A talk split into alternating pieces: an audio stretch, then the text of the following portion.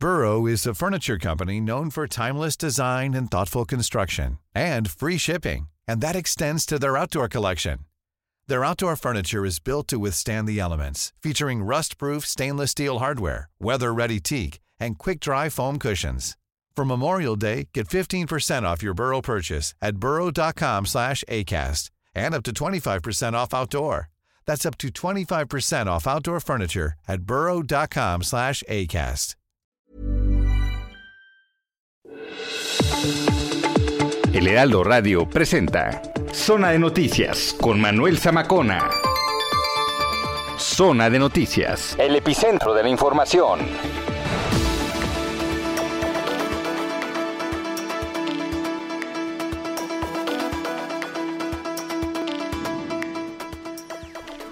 Las 2 de la tarde en punto en el tiempo del centro de la República Mexicana, señoras y señores, bienvenidas, bienvenidos a este espacio Zona de Noticias aquí a través de Heraldo Radio. Tardecita, nublada, por cierto, aquí en la Ciudad de México, ya es 13 de junio.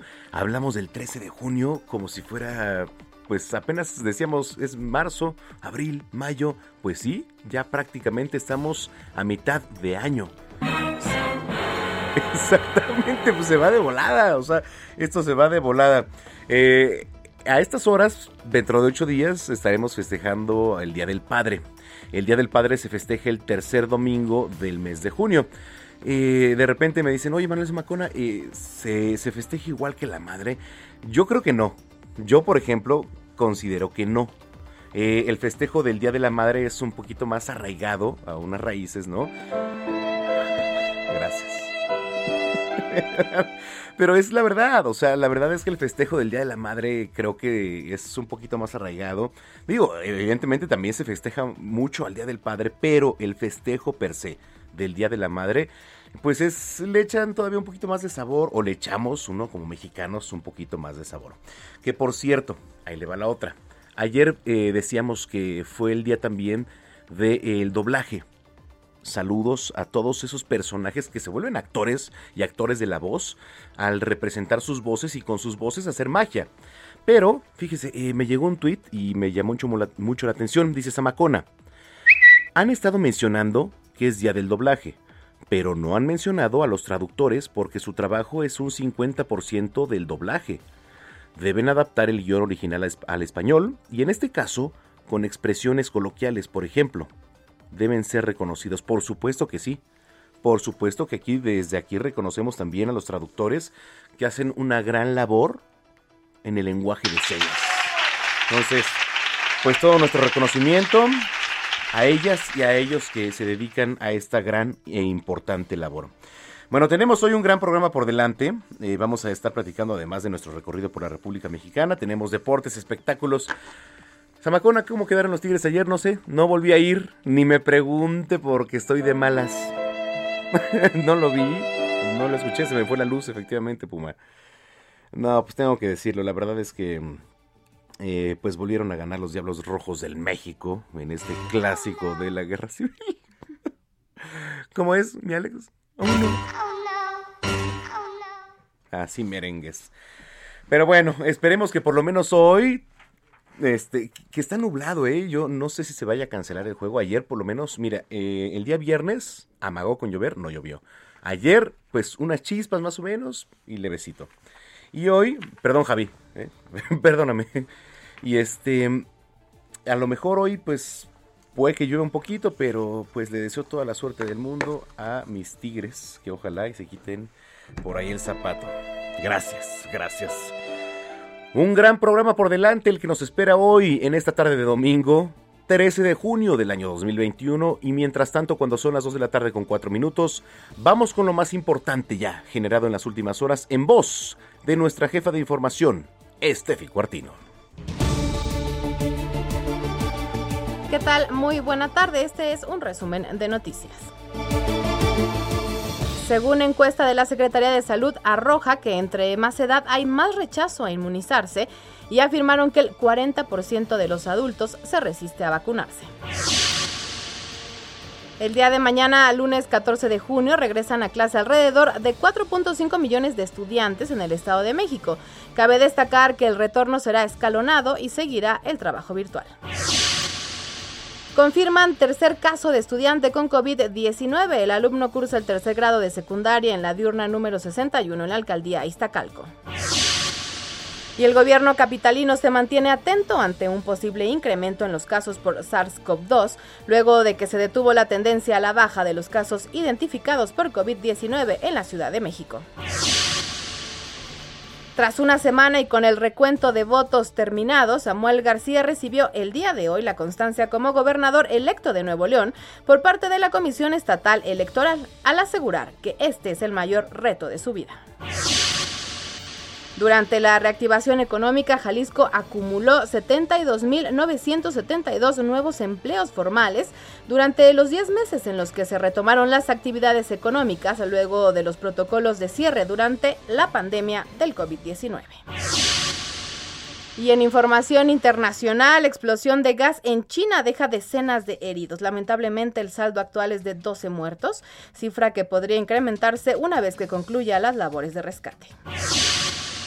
Christopher Landau, ex embajador de Estados Unidos en México, criticó que su propio país no lleva una buena estrategia contra el tráfico de drogas y recalcó que merece especial atención para detener a los capos.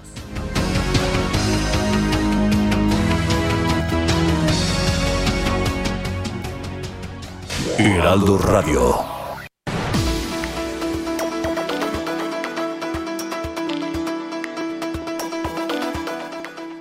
Las 2 de la tarde con 6 minutos. Eh, gracias, Estefi. Gracias. Hoy, Dominguito, eh, no sé si te pase, pero por ejemplo, bueno, a mí no me deprime eh, los días así, pero no me gustan en particular los días nublados. Hay mucha gente que dice, es que a mí me gustan estos días, por ejemplo, de, de lluvia, un poquito de frío, poquito. ¿A ti cómo te ponen estos? A mí la verdad es que sí me gustan. Lo prefiero mil veces que el calor. Y luego aquí en cabina, Manuel, tú sabes. Ah, bueno, sí.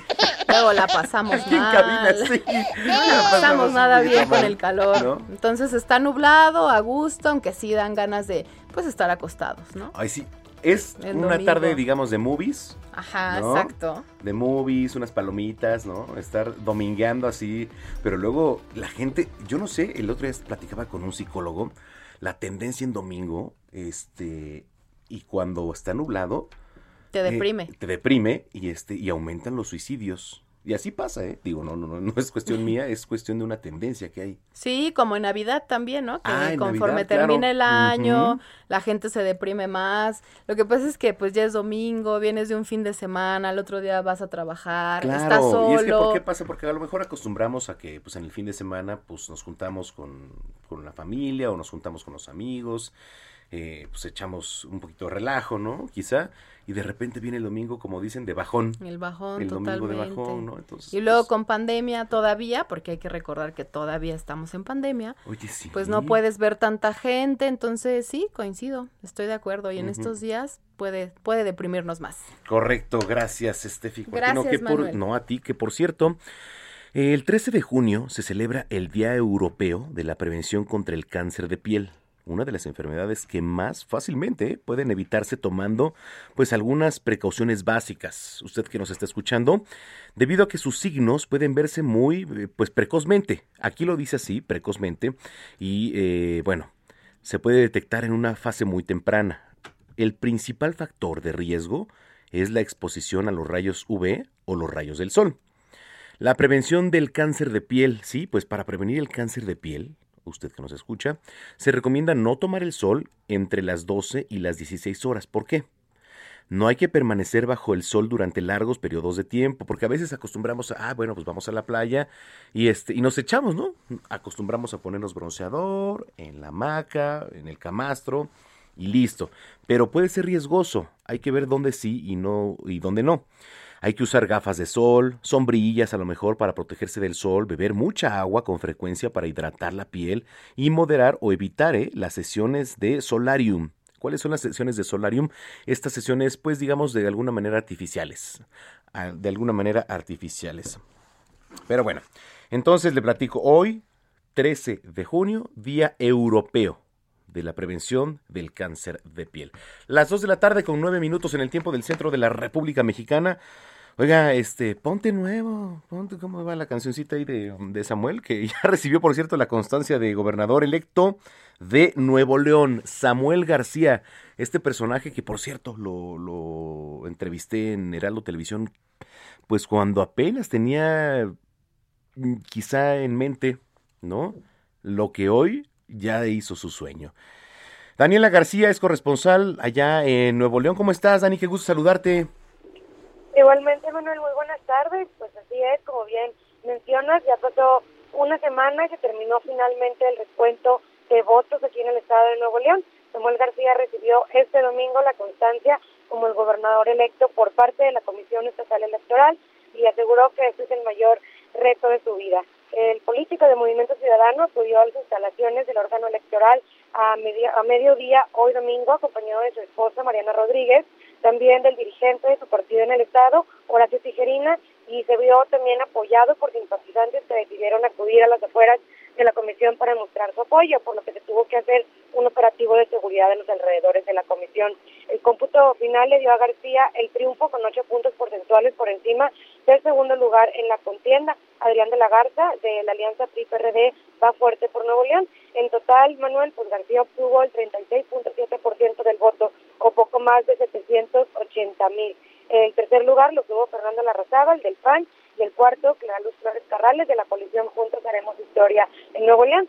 Y bueno, eh, después de que recibiera su constancia, Samuel García dio una breve rueda de prensa donde insistió y reafirmó pues una de sus promesas de campaña eh, principales, que es la renegociación del pacto fiscal y la creación de un hub internacional en Monterrey, así como un cambio total en el Estado. Se comprometió también ante los ciudadanos a, cambiar el Estado de Nuevo León en los próximos seis años y además hizo un llamado a los que fueran sus contrincantes, tanto Adrián de la Garza como Fernando Larrazábal, Clara Luz Flores Carrales, Daney Siller, Carolina Garza y Emilio Jaques, contrincantes de otros partidos, para que se sumaran a pues el proyecto que tiene el gobierno para los próximos seis años en el estado de Nuevo León. Bueno, es la información que tenemos al momento. Oye, Dani, estaba, pues estábamos platicando, ¿no? Eh, hace algunos días y también analizando la situación de cómo influyeron evidentemente las redes sociales. En su momento, por ejemplo, eh, con Jaime Rodríguez el Bronco, influenciaron mucho las redes sociales porque fue un hombre que, que la supo hacer dentro de las redes sociales, pero este también ahora eh, el papel que jugaron las redes sociales, y no hablo específicamente de Samuel García, sino en general, ¿no? En las elecciones, pero ahora sí, ahí voy, específicamente en el caso de Samuel y, con su pareja, eh, digo, y no está mal, ¿no? Pues es una estrategia que, utilizaron, pero sí fue un impacto durísimo allá, por ejemplo, en el estado de Nuevo León, en donde también, pues las redes sociales juegan un papel importantísimo, ¿no, ¿No Dani? Así es, y como bien lo mencionan, Manuel, pues desde hace seis años en la elección donde tuvo, el triunfo Jaime Rodríguez Calderón, ya era una elección que se utilizaron mucho las redes sociales. En aquella ocasión el Bronco hacía uso del Facebook, ahora pues Samuel García está mucho más enfocado en, en, Instagram, aunque también utiliza otras redes, y pues claro, es un tema de análisis político que se ha discutido mucho aquí en Nuevo León, el papel que ha jugado su esposa, Mariana Rodríguez, pues casi casi como una... Eh, especialista en marketing político. Sí, sí, sí, totalmente. Bueno, oye, Dani, ¿cómo está el clima ya en Nuevo León, eh? Bastante caluroso, Manuel. Ah, caluroso, ok. Que por cierto andan jugando por allá los sultanes este, de Monterrey contra Zaraperos. Oye, este, Dani, pues muchas gracias, estamos en comunicación. Claro que sí, Manuel, muy buenas tardes. Igual para ti, Daniela García, corresponsal de Heraldo Media Group en Nuevo León. Y desde Nuevo León nos vamos hasta Nayarit, porque, bueno, a ver, eh, por por, delito federal están vinculando a proceso a el ex gobernador de Nayarit. Esta información es en voz de Karina Cancino, corresponsal allá en Nayarit. ¿Cómo está la situación, Karina? Qué gusto saludarte. Muy buenas tardes. Manuel, buenas tardes, buenas tardes a todas las que nos están escuchando. Así es, bueno, esta es la segunda vinculación a proceso que tiene el exgobernador del estado, Roberto Sandoval Castañeda, pero esta es del fuero federal. Cabe recordar que el domingo pasado, durante la jornada electoral, fue detenido en un rancho El Güerito, justamente en Nuevo León, y fue traído ese mismo domingo a Tepic para presentarse a la delegación de la Fiscalía General de la República para atender este esta orden de aprehensión por el presunto delito de operaciones con recursos de procedencia ilícita. Ayer fue su audiencia de vinculación a proceso y el juez federal decidió que debería permanecer en prisión preventiva, además de que dictó cuatro meses como plazo para que se lleve a cabo pues las investigaciones complementarias. También recordar que esta es la segunda vinculación a proceso del exgobernador, pero el fuero común también lo está juzgando. El viernes pasado eh, también fue vinculado a proceso por ejercicio indebido de funciones y se supo que de un fondo estatal para la creación de empresas sociales se derivó eh, recursos o dio regalos a personas para favorecer a campañas políticas y sobre todo para agradecimientos personales mm. por haber votado para sus candidatos o los que estaba defendiendo en ese momento. Así que esta vinculación a proceso del fuero común también va a durar cuatro meses las investigaciones complementarias y también permanecerá en eh, prisión preventiva. Está en el Centro Federal de Readaptación Social, el Ceferezo 4 del Rincón, y allí es donde se le están eh, llevando pues a cabo estos procesos, tanto el federal como el estatal o del fuero común. Fíjate que eh, pues a veces cuando nos platicas todo esto diríamos este pues es algún tema político, ¿no? Porque todo apunta a que quizás sí lo fuera. Pero ya cuando te pones a analizar la situación, pues realmente pues está bajo la ley y, y, ni modo. O sea, si, si, si está ahí bajo la ley, pues tienes que arraigarte a ese proceso, ¿no? Pero, en fin, eh, vamos a ver qué sucede por allá con, con este caso del supuesto Así delito es, federal. Incluso en la audiencia del viernes, en la del fuero común, eh, cuando fue su participación, él mencionaba que está muy interesado en que se atienda esta situación, que es el más interesado en aclararle, que piensa que es un asunto de índole político. Sin embargo, bueno, pues sabemos que incluso la Unidad de Inteligencia Financiera tiene investigaciones conjuntas con el Departamento del Tesoro de los Estados Unidos por eh, pues eh, cuestiones o presuntas relaciones con grupos delictivos eh, de México y que pudieran haber tenido afectaciones en Estados Unidos. También Chihuahua lo está buscando, hay una orden de aprehensión liberada por la presunta creación de un de un banco y movimientos pues de un fondo estatal con César Duarte Jaquez para beneficiar a ganaderos, un fondo de ganado y hay otras cuestiones pues que están pendientes. Así que vamos a esperar cómo se desarrolla este caso, que tenían ocho meses buscando al exgobernador y estaba prófugo de la justicia. Así que así las Gran tema. Oye, este, pues estaremos en contacto contigo si lo permites, este, Karina, y como lo hago siempre en los recorridos por la República, ¿cómo está el clima por allá? Pues ahora está caluroso, está muy húmedo, llovió todo el día de ayer en el centro de la capital, muy poco, pero vamos soportando los calores. Ay, sí, es que digo, es precioso por allá en Nayarit y este, un saludo a los que nos escuchan, por cierto, allá en Nayarit. Pues Karina Cancino, gracias y un abrazo muy grande. Gracias, vamos a estar pendientes, Manuel. Buenas tardes. Muy buenas tardes, Karina Cancino, corresponsal allá en Nayarit de Heraldo Media Group. Las 2 de la tarde con 17 minutos. Heraldo Radio. Laura Beristain, eh, seguramente ya, ya ha escuchado del caso. Bueno, esta mujer solicitó a la Comisión Nacional de Derechos Humanos. A ver, bueno, yo pregunto, ¿existe la Comisión Nacional de Derechos Humanos?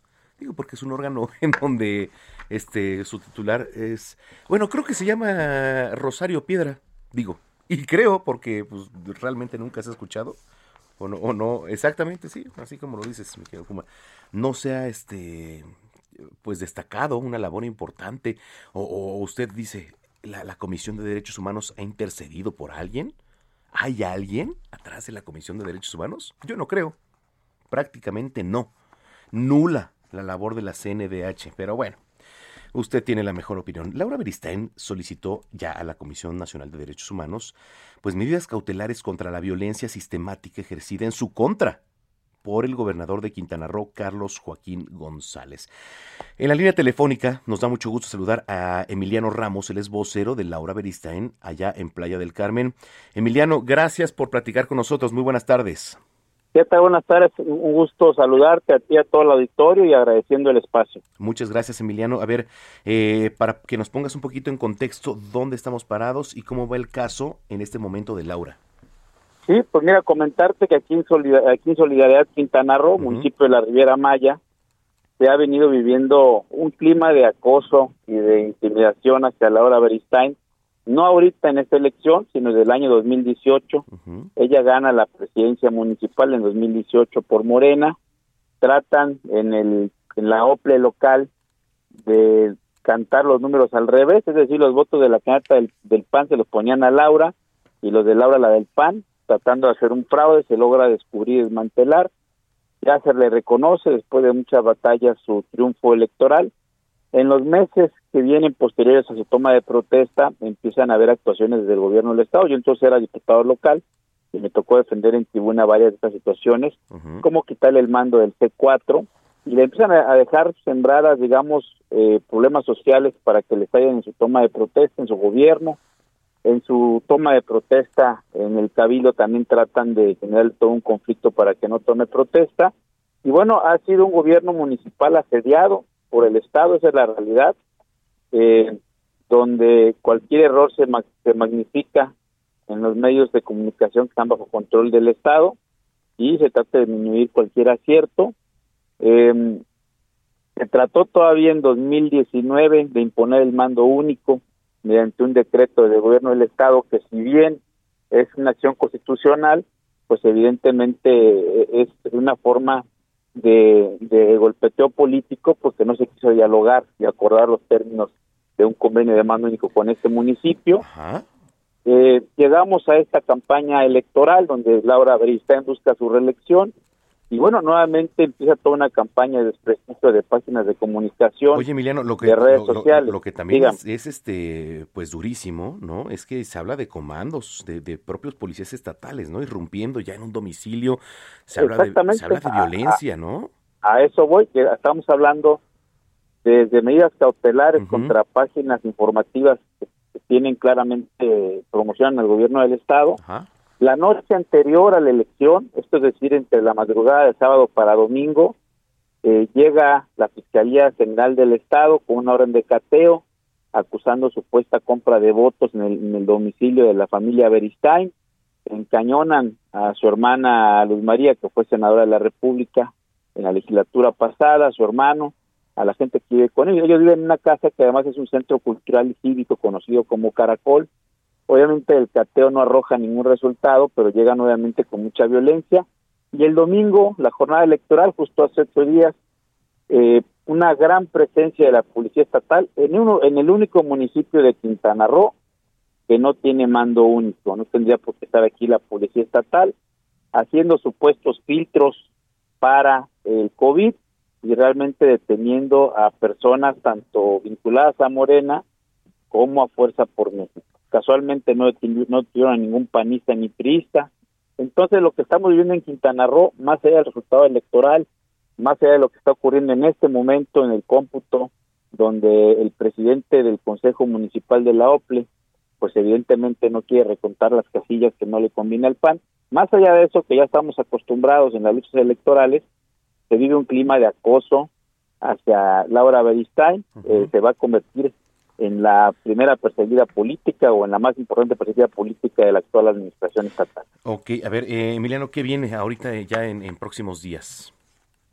Pues bueno, hoy está el eh, hoy está el cómputo de las elecciones. Yo creo que esto va a terminar en los tribunales porque, repito, estamos ahorita eh, constatando que ocho o siete representantes de partidos políticos están señalando anomalías en las en las actas de escrutinio y sistemáticamente el presidente del Consejo Municipal pues no quiere reconocer, está actuando ya como si fuera tribunal. Entonces, ¿qué, ¿qué viene? Pues seguramente que se va a judicializar este proceso electoral y segundo, pues que evidentemente ante todas las instancias públicas que se pueda denunciar este clima de violencia política que está haciendo contra Laura, pues lo vamos a hacer por la vía pacífica y legal, porque yo creo que lo que no podemos permitir es que algo que es una contienda electoral se, vaya ya a otros niveles. Te voy a poner una analogía, en el fútbol sabemos que a veces hay entradas fuertes, ¿no? Y, a veces alguien comete una falta, pues establece un penal, pero que ya eh, en los vestidores, en el estacionamiento, continúe esta confrontación, pues ya rompe cualquier orden eh, democrático y eso es lo que está pasando en Quintana Roo, particularmente en solidaridad entre el gobierno estatal y Laura. Bueno, Emiliano, pues vamos a estar en contacto si lo permites para, para seguir de cerca esta situación y este te agradezco mucho, Emiliano, que hayas platicado con nosotros. Al contrario, muchas gracias por el espacio y un saludo. Buenas tardes. Saludos, Emiliano Ramos, él es vocero de Laura Beristain. Ya escuchó el caso, esto allá en Playa del Carmen. Las dos con 24. Arroba Zamacona al aire. Arroba Zamacona al aire. Es más, le voy a decir algo. Si usted quiere venir aquí a cabina, yo la invito, yo le invito un día para que vea cómo se hace radio aquí, aquí mero, para que vea este, pues todo este proceso tan padre como está. Arroba Samacona al aire.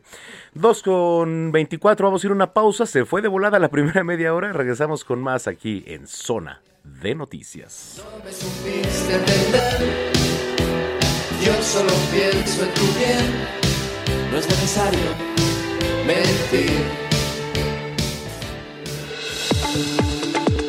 Vamos a una pausa y regresamos con Manuel Zamacona a Zona de Noticias por Heraldo Radio. Ya estamos de vuelta. Zona de Noticias con Manuel Zamacona.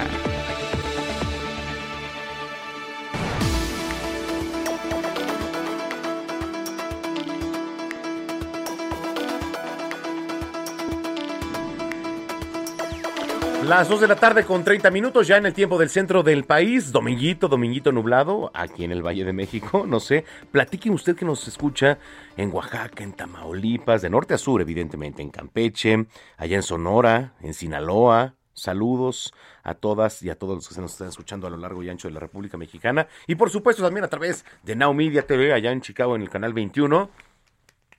En Atlanta también ya nos ven. Y bueno, eh, justamente eh, abordo este tema, eh, ya que estamos en los lares gringos. A ver, ¿cómo roban los empleados los datos de las empresas? Ay, híjole, es un tema porque a lo mejor, pues usted trabaja en alguna empresa en donde los datos, pues se le da la orden del día, ¿no? Pero hay muchos hackers también ahí, quizá, o no. Juan Guevara, periodista en Now Media, allá en Estados Unidos. Mi queridísimo Juan, ¿cómo abordar este tema, eh? Qué, qué, qué duro. Fíjate que duro, y bueno, primero decirte que eh, saludos de la ciudad espacial aquí en Houston, eh, que te estamos viendo con... No alcanzamos a ver tu cachucha, ¿es, es una cachucha de qué? De, de, te voy a platicar. Eh, hoy la cachucha o esta gorra que traigo es de los tomateros de Culiacán, equipo que es perteneciente a la Liga Mexicana del Pacífico, que es una liga que se juega aquí en invierno, Juan que este, pero bueno, eh, no me quise poner la de los Tigres hoy por puro presagio, que por cierto van ganando, pero este, pues ya estamos aquí, mira cómo ves. Luego te voy a mandar una de los tomateros, te lo prometo. Órale, va, va, va, va. Bueno, fíjate que Houston, estamos en invierno, totalmente en invierno. Estamos a 37 grados centígrados oh. con 100% de humedad, siete como estamos en 42 grados. Y además el solazo que ya sabes, ¿no? O sea, iba a decir una mala palabra, pero estamos al aire, entonces no. Entonces, bueno, sí está el calorón en su apogeo.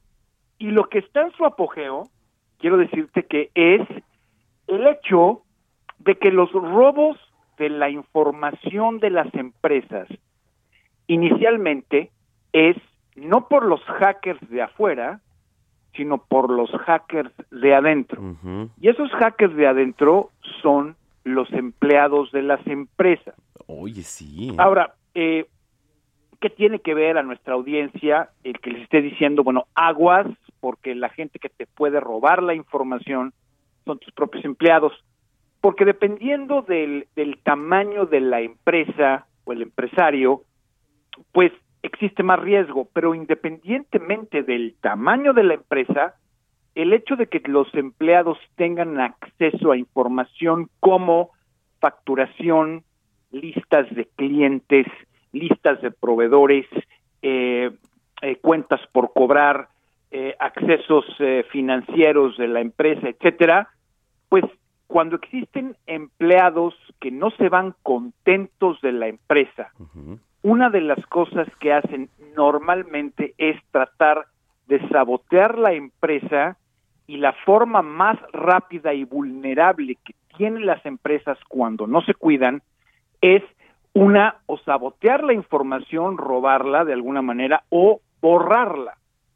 Entonces, a los empresarios que nos escuchan, no importa del tamaño del cual sea su empresa, tienen que tener mucho cuidado por dos razones. uno, cuánto vale su información de empresa. Si usted es una empresa pequeña de productos o servicios, cuánto vale su lista de inventario, cuánto vale sus costos, cuánto valen sus Excel, hojas de cálculo, lo que tú quieras, para poder llevar el control completo de la empresa.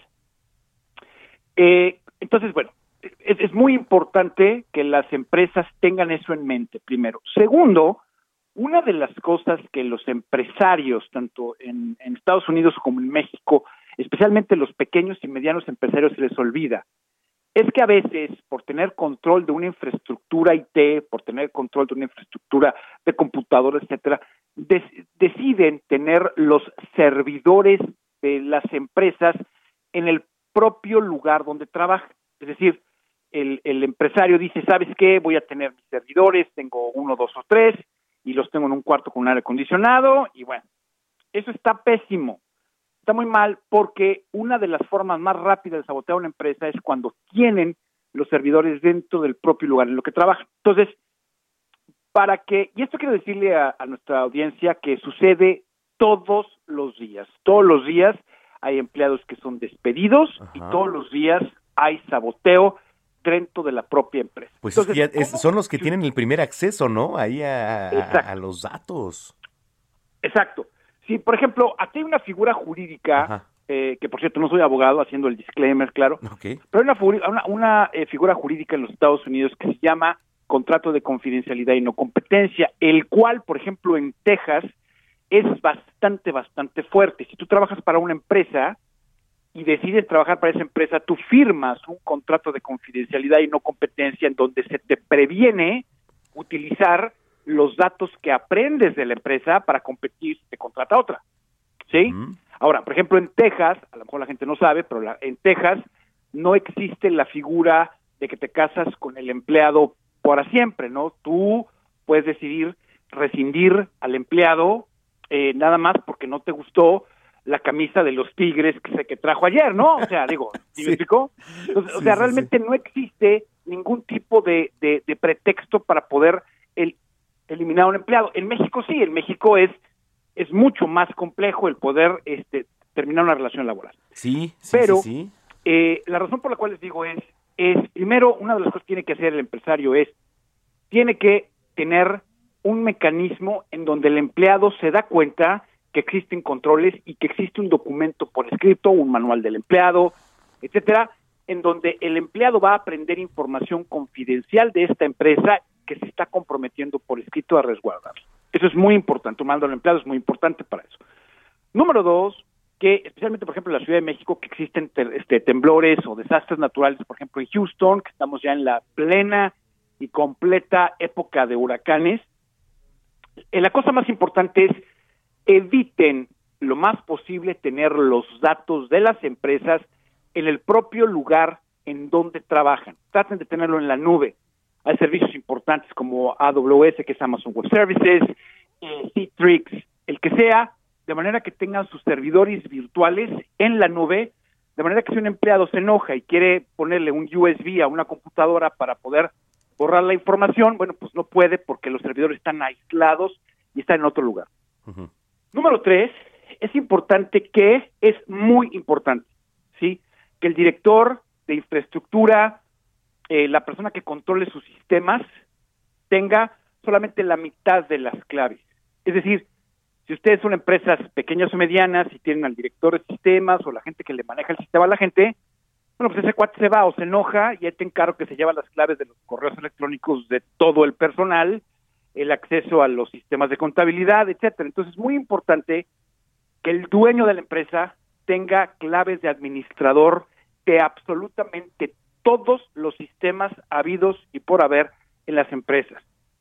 E, eso es muy importante, por si la persona de IT se va, eh, o de, de, de, de, la información se va, o se decide que se tiene que quitar, bueno, pues simplemente este, se elimina.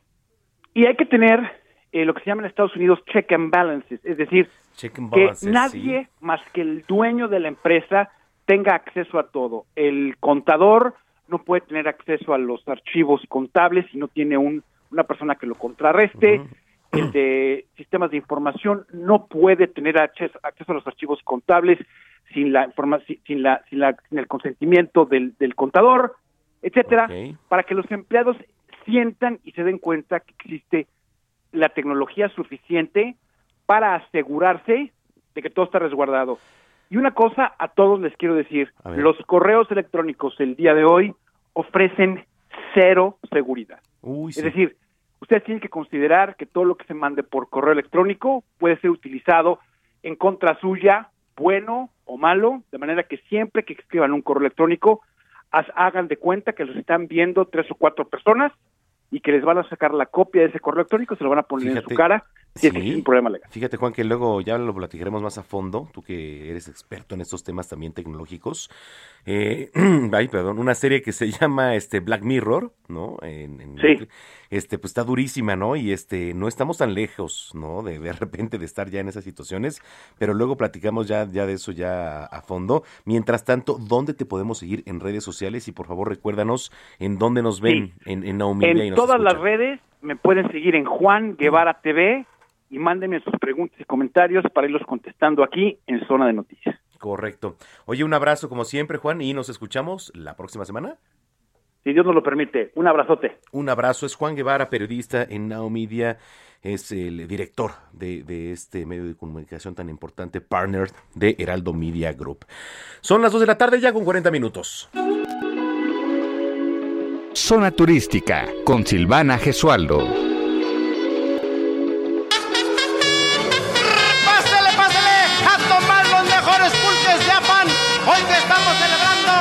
Bodas de plata del mariachi de Silvestre Vargas. Pásele, pásele, pásele. Se inauguró en la colonia Puncil la pulquería de Osofronio el mayor. Los pulques de Apan se llama el cubil. Y hubo banderas a todo color. Con Vilfuchina pintó el acerrín con que adornara banquetas y salón.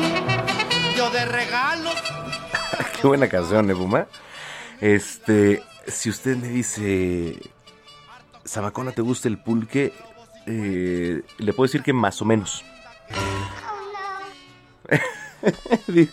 Pero sí recuerdo, por ejemplo, antes de, de, ir a las luchas, hay un lugar muy famoso al lado, pues prácticamente enfrente de la Arena México, que se llama Las Hijas del Apache que así se llama porque realmente sí son las hijas del Apache, ¿no? Eh, las dueñas, o bueno, eh, yo creo que es negocio de la familia, son las hijas de este luchador muy famoso que era, o sí, luchaba, que es el Apache. Entonces, de repente ahí se, se vendían pulques famosos. Y bueno, eh, de repente decimos pulque, bueno, el de guayaba, el de durazno, y ahora hay sabores hasta que ni se imagina, ¿no? exacto, los procesos ya que, que, que lleva el pulque, ¿no? Pero el pulque es una bebida nacional y es una bebida todavía muy arraigada y es una bebida que se le llama la bebida de los dioses. Pero hoy vamos a viajar con nuestra querida Silvana Gesualdo, que además nos trae un tema por ahí con el Museo del Pulque. ¡Qué belleza, Silvana! Oye, ¿cómo estás, querida? Querido Manuel, ¿cómo estás? Buenas tardes. Pues encantada porque no conocía este Museo del Pulque y me tuve que ir sin ti.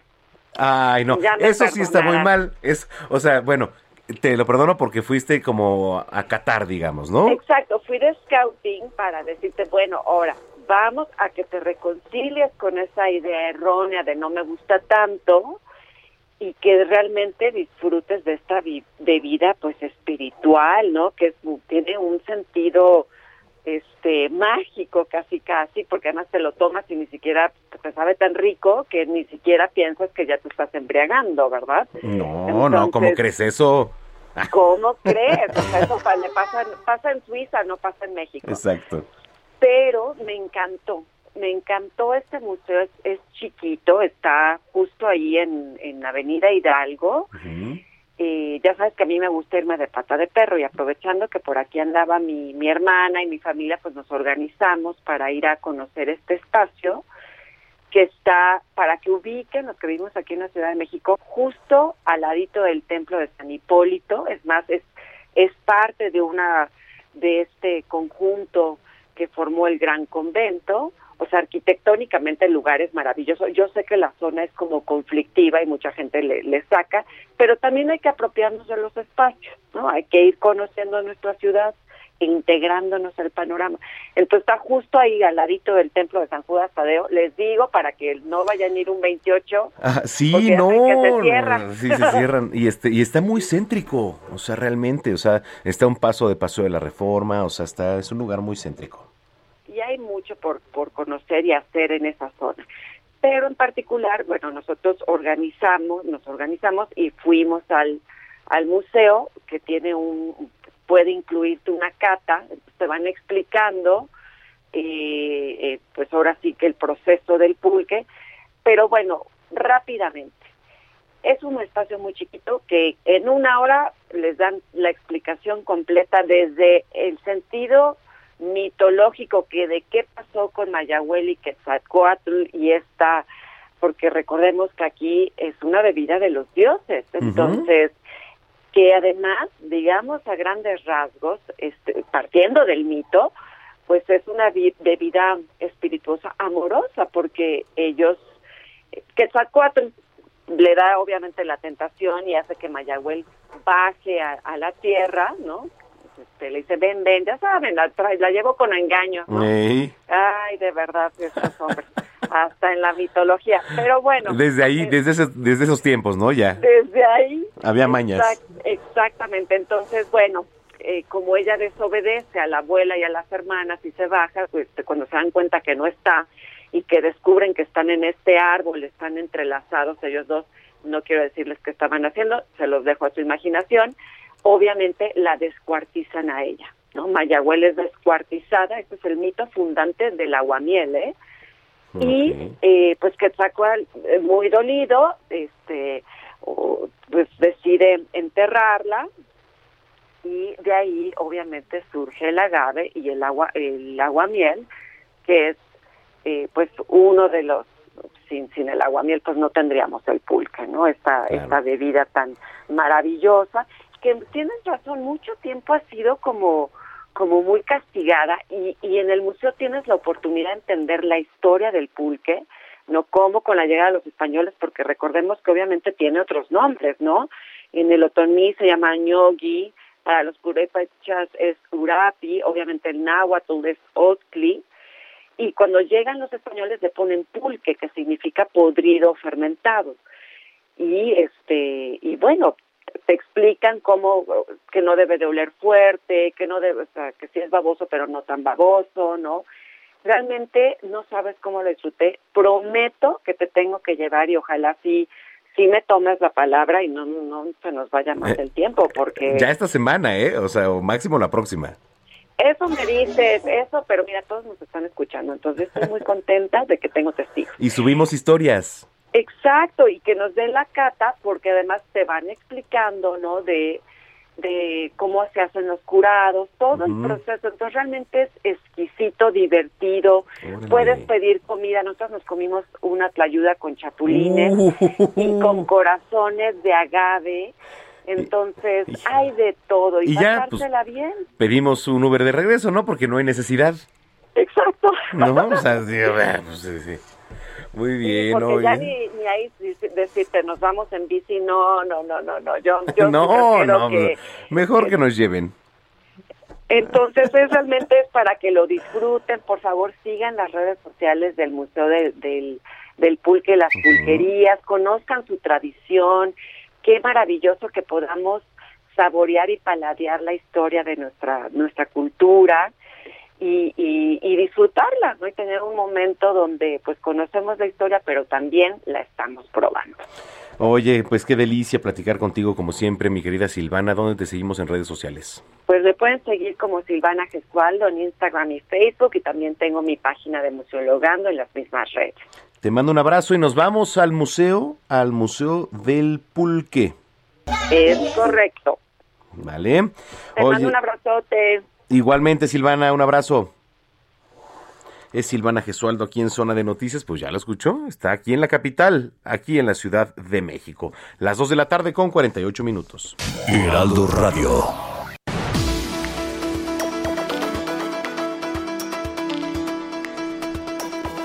¿Cuál es el negocio de influir? Estamos hablando de influencia en estos tiempos, pero el negocio de influir, ¿de qué se trata?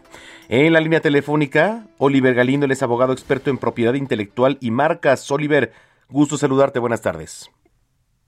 Hola Manuel, muchas gracias por la invitación. Gracias, ¿cómo empezar a hablar del negocio de influir?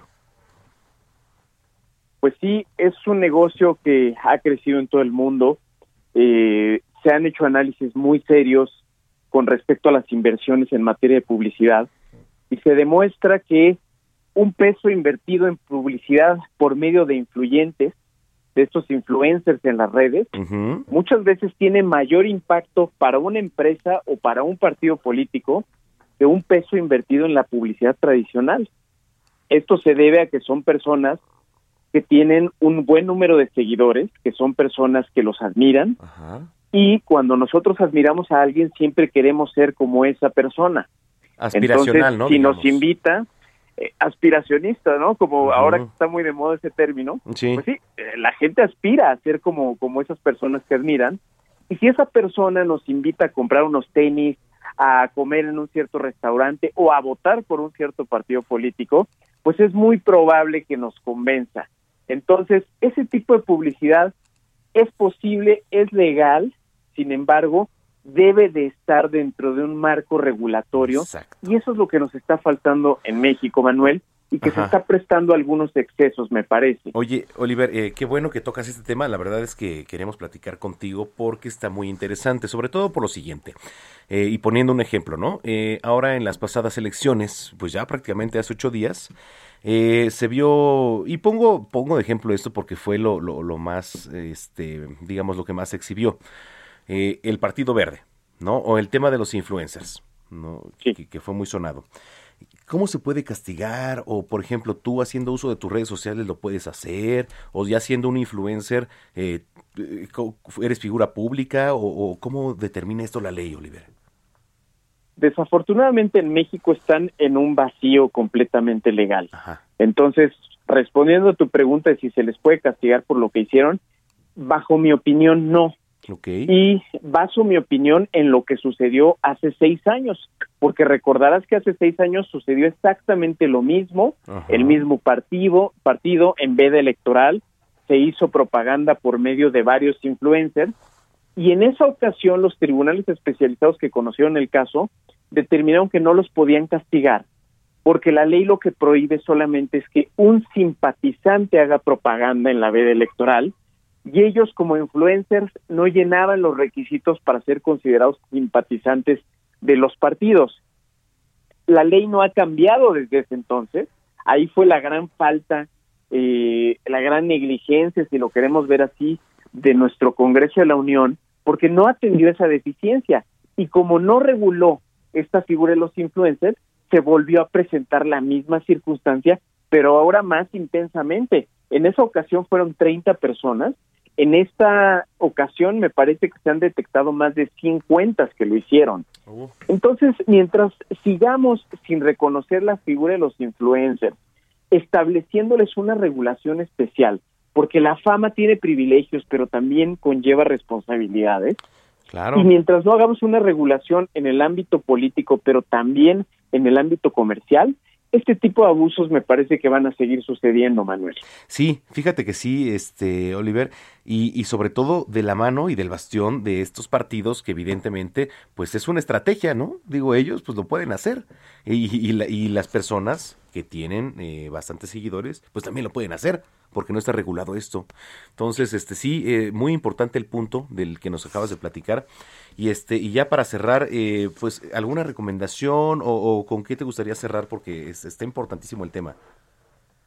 A mí me encantaría que en esta ocasión sí hiciéramos presión sobre nuestros diputados, Sí. nuestros senadores. Correcto. Sobre todo yo haría un llamado a los partidos políticos que se vieron más afectados con esta circunstancia. Ajá. Pensaría yo en el PAN, en el PRI, por ejemplo, que, que, que están ahorita afectados por esto, que hagan los cambios legislativos y que se apresuren a hacerlo no solamente en la parte política, sino también en la parte comercial, porque no es posible que la publicidad de influencers a estas alturas del partido no tenga regulación en México. Ese sería mi, mi mensaje, Manuel. Pues por demás importante, por demás importante, Oliver. Oye, te agradezco mucho que hayas platicado con nosotros y este y si lo permites, pues estamos en comunicación.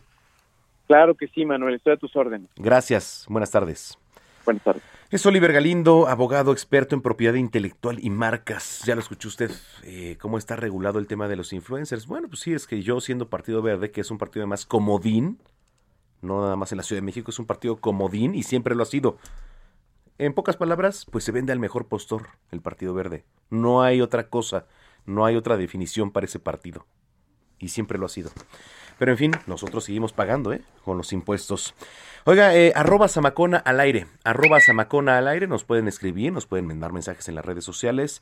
Todavía tenemos un gran programa por delante. Deportes, espectáculos, este, chef, Paulina Bascal. En fin, tenemos este, mucho aquí en Zona de Noticias. Por cierto, mis tigres. Uy, por fin van ganando 6 a 0 a los Diablos Rojos del México ahorita en el tercero de la serie.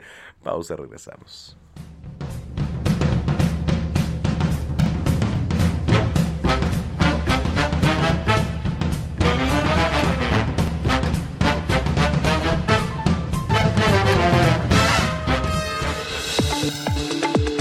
Vamos a una pausa y regresamos con Manuel Zamacona a Zona de Noticias por Heraldo Radio.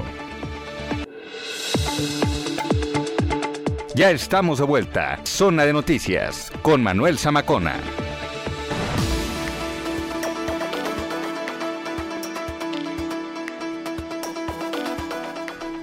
Las 3 de la tarde en el, en el punto, a decir, es que lleva al revés, en punto tiempo del centro de la República Mexicana.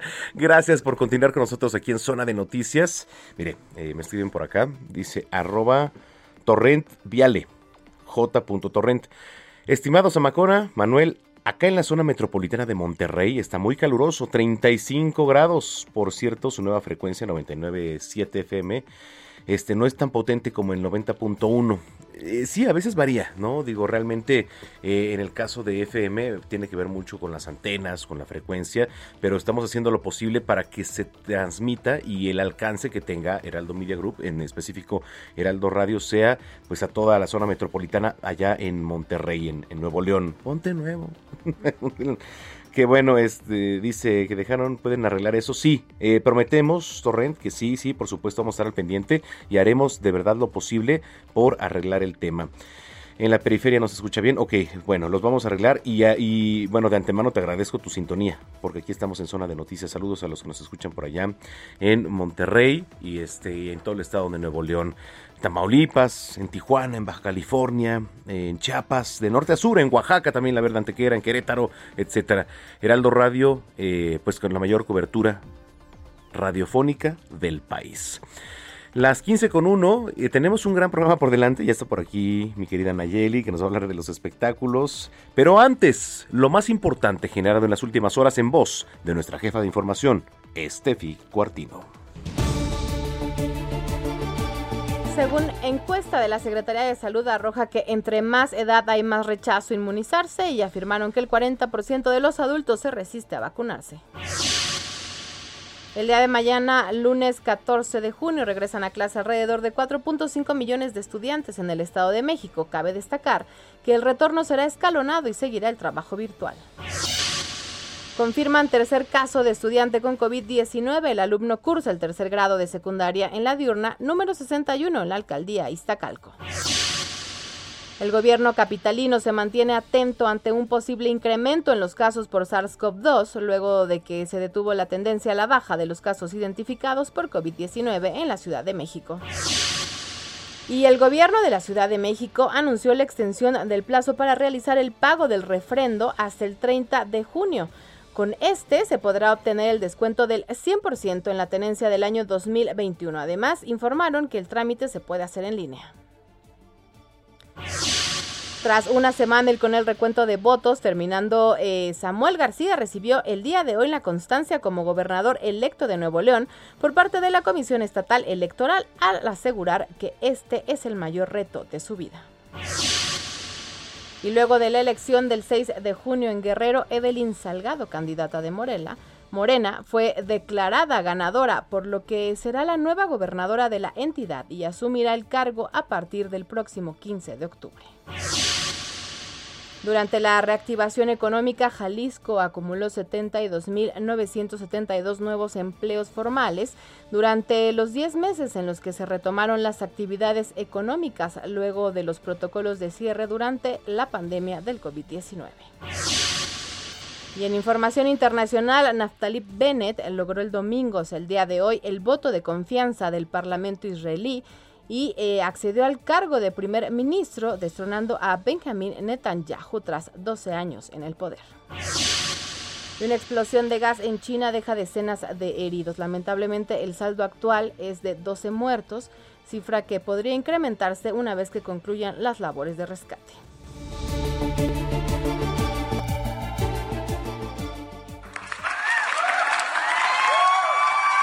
Zona de espectáculos.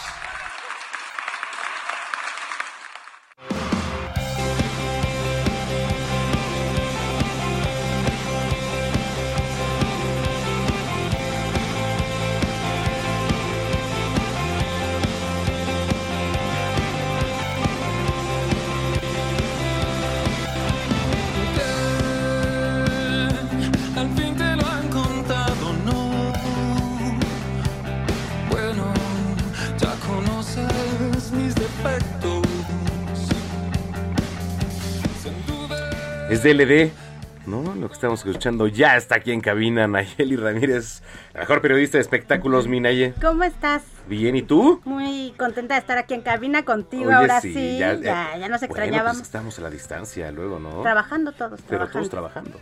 Nos tocó una jornada pesada, pero te traigo buenas noticias. A ver, venga, ¿con qué arrancamos? esperanza, esperanzadoras. ¿Esperancita? Esperancita, no, esperanzadoras. Ah, Esperemos, porque DLD va a dar por fin su concierto eh, en vivo y ah. aparte presencial, pero con una modalidad que la verdad es nuestra nueva normalidad, porque Ocesa acaba de decir que va a ser palcos entre dos y ocho personas van a poder estar en esos palcos que van a ser como, una, como unas jaulitas que van a estar en la curva 4 del autódromo y ahí vas a poder ver eh, tu concierto con la sana distancia y solamente a lo mejor con tu familia o con tus amigos que vas y vas a estar en ese palco y vas a poder ver a DLD el 24 de junio que es su primer concierto presencial ah. después de toda esta pandemia que hemos estado viviendo. ¿Cómo ves? Eh, ah, qué bueno que qué bueno que dices esto, Naye, y yo voy a aprovechar esto que nos acaba de platicar Nayeli para acusar un tema que es un cáncer que, pues digo, difícilmente tendrá erradicación,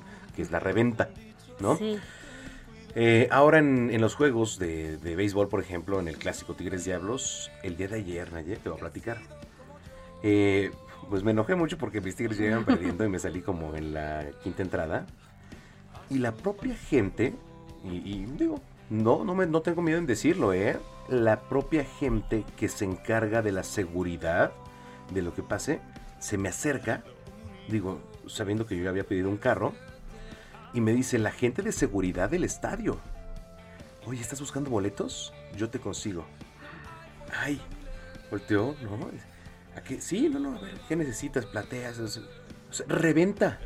Y la misma gente que está La misma gente que se encarga de la seguridad, de vigilar que eso no suceda, lo hizo. Así, te, no, y, es, y es, que hay que denunciarlo porque la verdad es que es, es, horrible. Y si es un cáncer, ¿eh? porque en los conciertos era igual. Tú llegabas a formarte a la, a la taquilla y ya no había. No había. ¿Cómo? si había. tres personas adelante de mí, ¿por qué?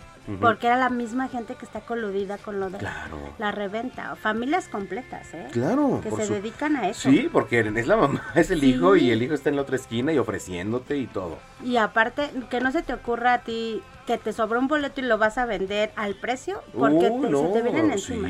o ellos mismos te denuncian con la policía que está coludida. Y entonces la policía sí te cae encima. Porque te tengo varias historias de ese tipo que nos... No, no es que me da tanto coraje, Nelly, pero bueno, esperemos que este cáncer poco a poco se vaya erradicando, pero entonces ya presencial el concierto. Sí, ya presencial, toda la venta es obviamente online, no hay venta en taquilla, porque pues por lo mismo de la sana distancia, pero es ya presencial con público, con estos palcos que ellos idearon, que ya se habían hecho, se hicieron en Europa en un concierto en Holanda, también se hicieron ese tipo de palcos. Ocesa tomó la idea o no se la copió, pero está bien porque pues va a haber sana distancia. Y es que sabes lo que pasa que con lo- los autoconciertos, que DLD también hizo un autoconcierto, no era la misma capacidad que entraba. Sí, no. Entonces, eh, yo creo que esta, como nostalgia y esta añoranza que ya tenemos de tener música en vivo, pues los, los puso a idear este tipo de cosas. Ay, qué bueno. Entonces, Qué bueno. el 24 de junio vamos a ver a DLD. Dos días antes van a estar Los Ángeles Azules por si quieres echarte un bailongo. Igual, en esta nueva modalidad. Mire, Yo no quiero adelantar nada, pero mañana por aquí va a haber también. Ay, va a haber bailongo. ¿eh? Yo no le voy a decir dónde, pero este es el pendiente por ahí de, de a partir de las 9 de la mañana en Heraldo Televisión. Sí, ahí vamos a tener un bailongo. ¿ah? ¿Ah? Entonces va a, estar, va a estar bueno. Sí, estén al pendiente. Aparte, tienen que estar escuchando y viendo Heraldo. Mire, nada más una probadita. Trae para mí, Javi.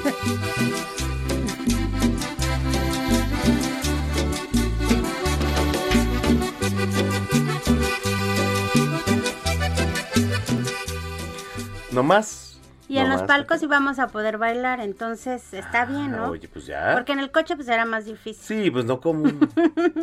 Aunque podía salirte y todo, Sí. pero sí. Sí, siempre más complicado. Ay, qué bueno, qué bueno. Entonces, Buena y- noticia. Sí, una buena noticia. Ojalá que ya estas Sí. cosas empiecen a, a- a fluir. Y pues te traigo también otra otra canción muy, muy, muy bonita que seguramente te va a gustar de Mon Laferte. Se llama Se va la vida. Esta, y aparte hizo un algo muy especial porque en esta canción hace como un tipo mini documental en el video en donde ella va narrando cómo fue su viaje porque lo, la hizo en la Sierra de Oaxaca. La Sierra Uy, Norte la de sierra, pues es. Es, y es Oaxaca. Entonces, haz de cuenta que ella va, va diciendo cómo fue su, su paso por ahí, cómo se reunió con varias mujeres, cómo la, la, la canción dice que es una de las más conmovedoras que ella ha hecho. Ella la, la grabó, la escribió en 2019 en Chile, pero la trajo a México porque quería hacerlo con la orquesta de, de Viento Fondo, que son oaxaqueñas. Sí, sí, sí. Entonces, eh, la verdad es que creo que es un gran material el que está haciendo. Y el video vale mucho la pena que lo vean porque es como un mini documental. A ver. llora el cemento por la injusticia. En junio del 2020, con mis amigos Jalil y Sebastián, decidimos armar un estudio de grabación, pequeño estudio en mi casa, para grabar un disco. Estábamos en medio de la pandemia. Como parte de, de la grabación. ¿Cómo ves esta? Oye, sí, está muy padre y además es una antesala de lo que es el mayor espectáculo, hablando de Oaxaca para la región, pero además para el país, de uno de los espectáculos turísticos más importantes, que es la Guelaguetza. La exactamente. Y Viento eh, Florido siempre está ahí, siempre está presente. Ahora están con, con Mon Laferte y la verdad es que creo que es un- una gran oportunidad porque Mon Laferte eh, seguramente el próximo año va a estar confirmada en varios festivales Mm. internacionales. Ya, ya estuvo en Coachella. En Coachella, Entonces sí. yo creo que va a estar confirmada. Y llevar esta música a lo mejor... No, Sí, es diferente, ¿no? Sí, es como, es algo diferente que le das a, otra, a otro tipo de culturas que lo aceptan siempre, ¿eh? O sea, son, son muy... Sí, sí, sí. Digo, es aceptada. Entonces yo creo que es una buena oportunidad para, para, para los las oaxaqueñas y para Mon Laferte igual. Sí, que por cierto, vamos a andar ahí en la Guelaguetza. Sí tenemos cabina ya, ¿no, mi querido Puma, en, en Oaxaca, sí? Ah, pues nos Ay, qué vamos a padre. No, pues sí. Y aprovechamos porque Oaxaca pues tiene de las mejores gastronomías del país, ¿no? Una tlayudita, a veces los, los chapulines con un limoncito. o sea, bueno, el ya. mole negro. Oh, el mole no, negro. No, no, delicioso. No. Ahí nos traes, ¿no? Algo Sí, de sí, sí, te nosotros no nos vamos a poder ir, pero aparte es muy barato. Es barato, además. O sea, ir a- este, es un es un gran es un gran destino, la verdad. Sí, y, y vaya la Guelaguetza, está muy cerca del Cerro del Fortín, eh, prácticamente está el cerro, el Cerro del Fortín, que se le llama por un hotel, pero además el Cerro del Fortín, ya famoso, eh, a tres minutos está el auditorio Guelaguetza, que así se le llama, entonces eh, ir, a, ir a Oaxaca es este No, es garantía mágico, ¿no? y es mágico además. Sí, qué, qué envidia, ¿eh? Qué envidia te voy a tener cuando estés allá. Pero bueno, nos traes algo. Correcto, mi querida ¿qué más Y tenemos? ya vamos a, vamos a terminar con algo también muy movido, que Ajá. es Luis Fonsi, que acaba de lanzar Ah, una mira. canción que se llama Bésame. Dice que ahora se metió en la bachata. Entonces, pues vamos a escuchar a ver qué tal te parece. A ver, bésame.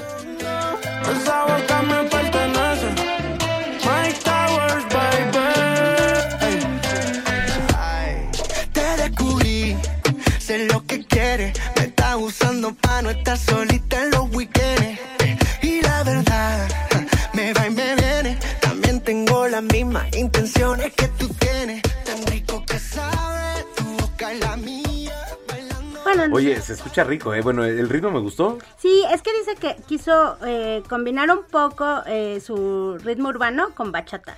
Es que, a ver, yo tengo una, pues no sé, un tema ahí. ¿Qué tan, pues cerca está el tema urbano con la bachata, o con el reggaetón? Porque a veces dicen, no es reggaetón, no, no es reggaetón. Es bachata. Pues no, no es bachata, es, es que es urbano. Es urbano. ¿Qué es urbano? Entonces, ¿qué es urbano? Es que se supone que el- los ritmos urbanos se salían de la calle, pero como, como puede ser un hip hop, Ajá. como puede ser rock, porque el rock urbano también había, Sí. co- bueno, hay, o como puede ser reggaetón, como puede ser, pero la bachata O sea, Alex Lora sería urbano, ¿no? Alex Lora siempre niega de ser urbano, pero yo sí siento que es más urbano ah, que, que ok. rock.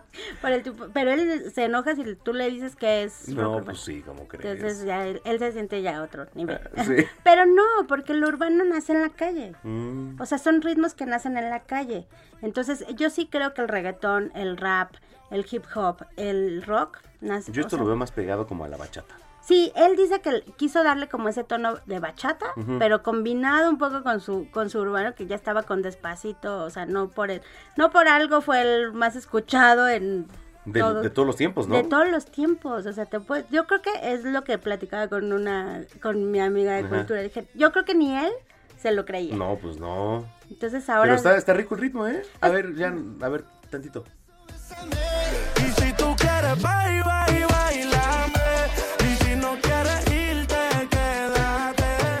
Pues con esto nos vamos. con esto nos vamos para bailarle un ratito. Te seguimos y te leemos. En el periódico El Heraldo de México en el print y mi Twitter es arroba Nayamay. Naye. Aquí estamos. Nos vemos por acá dentro de ocho días. Dentro de ocho días aquí te visito. Órale, conste, gracias Nayeli Gracias, Ramírez. que tengan Nayeli. bonito día. Igualmente para ti, Nayeli Ramírez, periodista de espectáculos en El Heraldo de México. Nos vamos con esta rolita cuando son las 15 con 15 ya. La verdad, me va y me viene. También tengo las mismas intenciones que tú tienes. Tan rico que sabe tu boca y la mía. Bailando bachata. Gastrolab con Paulina Bascal.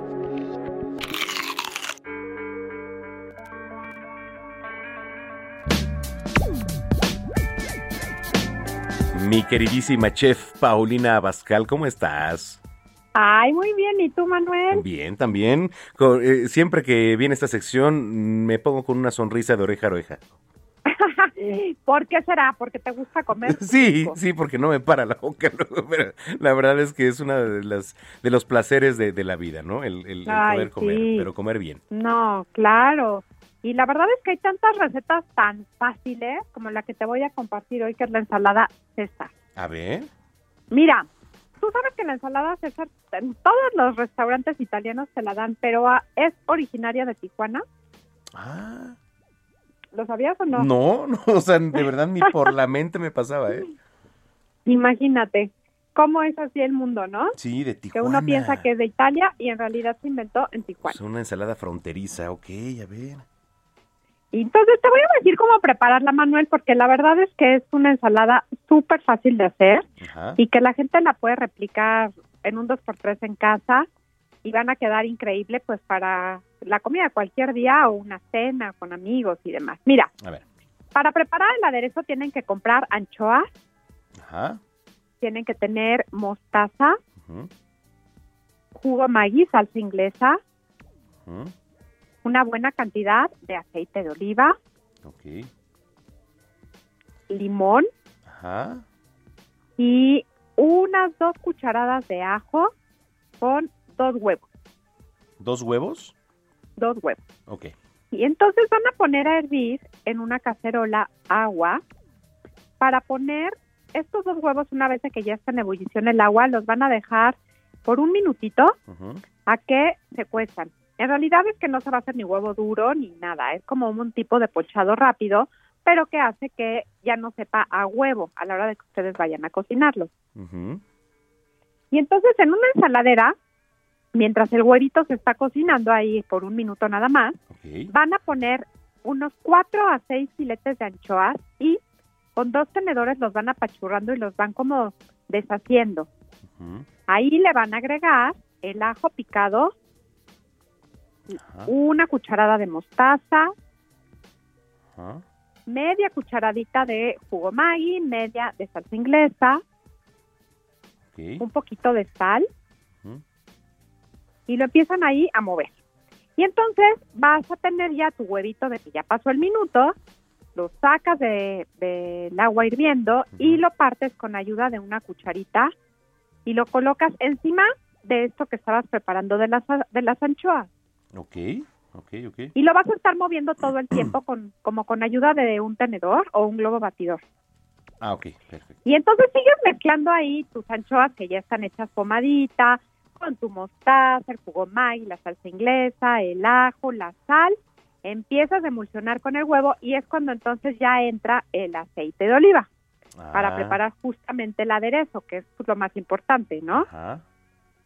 Vas agregando de poco a poco tu aceite de oliva, Manuel, para que se vaya emulsionando, es decir, que no se vea separado la parte del aceite de oliva de la otra mezcla. Necesitamos lograr que todo quede en una sola eh, vinagreta o aderezo, más bien, Ajá. y que quede muy bonito. Entonces tú le vas a ir agregando, agregando, agregando, agregando poco a poco tu aceite de oliva sin dejar de mover. Si les da mucha flojera hacerlo a mano como en los restaurantes, lo pueden poner en un procesador y también eh, funciona de maravilla. Ah, Y van a terminar agregando jugo de limón al gusto. Hay que irlo probando, ir sintiendo cómo, cómo les gusta a ustedes. Y al final, un poco de queso parmesano rallado. Ese es buenísimo, a mí me encanta el parmesano. Bueno, todos los quesos me gustan, ¿eh? O sea, yo soy fan de los quesos. Ah, yo también Los amo los sabores quesos. fuertes y me gustan muchísimo. Sí, yo también amo los quesos. Pero fíjate que el parmesano le da un toque muy especial a la ensalada César. Tú vas a tener que tener tus lechugas orejonas. Vale mucho la pena que compren las que venden en el súper que ya vienen desinfectadas Ajá. y listas para usar, porque entre menos manipulas tus lechugas, menos se marchitan. Y es muy rico comerte una ensalada que verdaderamente cruja cuando la estás comiendo, porque sí. si no, ya está muerta, ya Porque sabes. se siente y ya la frescura además, ¿no? ¿Eh? El- se siente la frescura además. Exactamente. Entonces, esas que te digo que venden ya en el súper en bolsita, lo único que tienes que hacer es la sacas de la bolsa y con tus dos manos como que la troceas. Esta lechuga orejona, que es la, la que es alargadita, la troceas y pones en tu ensaladera toda la lechuga, le revuelves muy bien con todo tu aderezo. Por supuesto, puedes acompañar con unos crutones de pan y le pones una muy buena cantidad de queso parmesano también por encima. Eh, Este, ya, ya, ya lo tengo, ya lo tengo. Y entonces, ¿con qué podemos, es que estaba escribiendo, ¿con qué podemos acompañarlo, mi querida Pau, por ejemplo? Yo, Pues mira, puede ser como una entrada o puede ser también como una guarnición de algún eh, platillo fuerte, tipo una picata, eh, tipo una carne asada, tipo un pollito también como rostizadito, como los que te dije la, la semana pasada. Pero si te referías a un vinito, pues ¿qué te parece un merlot o un tempranillo, vino tinto? Se antoja. uy, me parece la mejor opción, ¿no? Porque además es, de repente se, se lleva mucho con el color, ¿no? A lo mejor el vino blanco, o también. También el vino un vi- un blanco, claro, pero ahí. yo en este caso recomendaría un vino blanco seco. Seco, ok. Que busquen cualquiera seco. Te voy a decir que yo siempre te voy a recomendar vinos eh, rojos o vinos tintos porque me gustan más. Personalmente me gusta mucho más Sí, el, el vino tinto. Pero bueno, incluso hasta con un rosado te, te quedaría muy bien también. Sí, oye, bueno, entonces a ver, ya lo tenemos, anchoas, mostaza, mostaza, perdón, el jugo Maggi, la inglesa, el aceite de oliva, muy importante, el limón, Sí. los dos huevos. Hay que hervir el agua para poner estos dos huevos y bueno, de, de ahí empezamos eh, para que se cuezan y de cuatro a seis filetes de anchoa, es importante. Cuatro o cinco filetitos. A cinco, a Recuerden cinco. que la cocción del huevo es solamente de un minuto. No dejen que se les Sí, vaya no, a no, no. cocinar más, porque entonces se les van a atravesar ahí trocitos de huevo cocido que no va a estar rico, ¿eh? Ah, eso es importante. Y de- después Ah. una cucharita de mostaza y los ingredientes que vamos a remover.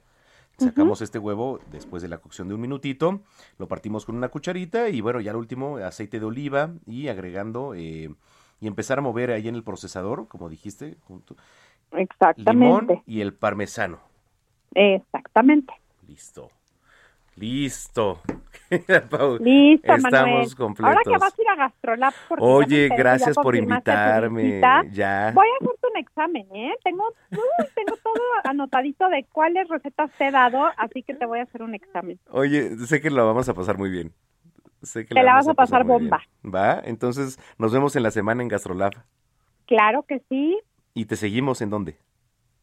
Me van a poder seguir, por supuesto, en el Heraldo Media Group, en Gastrolab sale nuestro programa dos veces por semana, y en todas mis redes sociales como Paulina Bascal con la palomita azul. Oye, te mando un abrazo y nos vemos en la semana para subir muchas historias. Órale pues, Manuel. Cuídate mucho, ¿eh? Y Y- saludos a todos por allá. Gracias, gracias de verdad, Paulina Abascal, aquí en Zona de Noticias. Vamos a una pausa, pues ya, ya se fue hora y media, ¿eh? Pero bueno, así también se va la vida, aprovechela, hay que gozar. Hoy es dominguito, 13 de junio del año 2021. Vamos a ir una pausa, soy Manuel Zamacona. Usted sintoniza Heraldo Radio en la zona metropolitana 98.5 de FM, pero también a lo largo y ancho de la República Mexicana.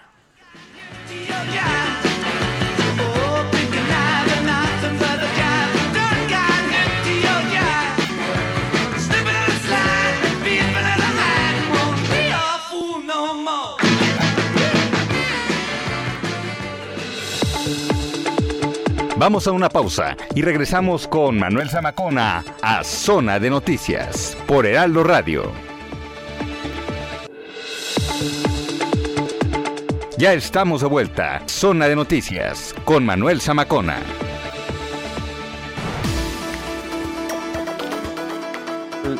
Las 3 de la tarde con 30 minutos. Eh, vámonos con la última media hora. ¿Se pueden combinar las vacunas COVID?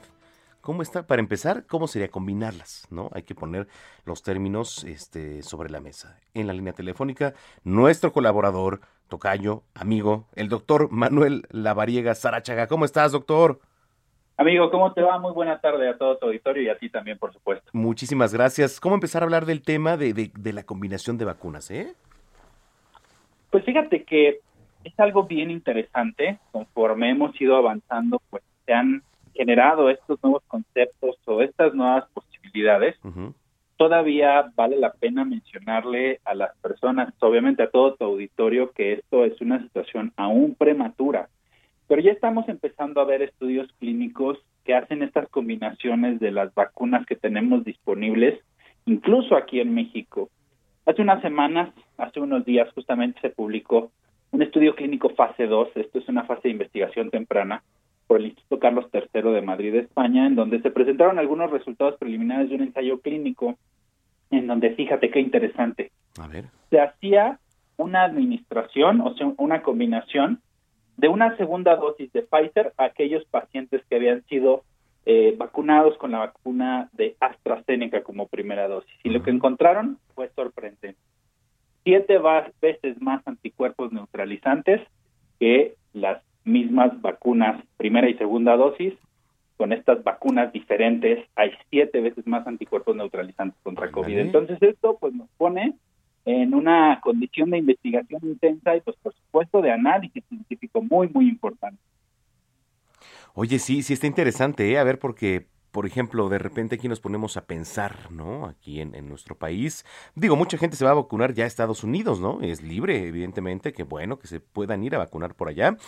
Eh, pero pues hablamos de varias vacunas, ¿no? Sinovac, CanSino, Pfizer, este, AstraZeneca.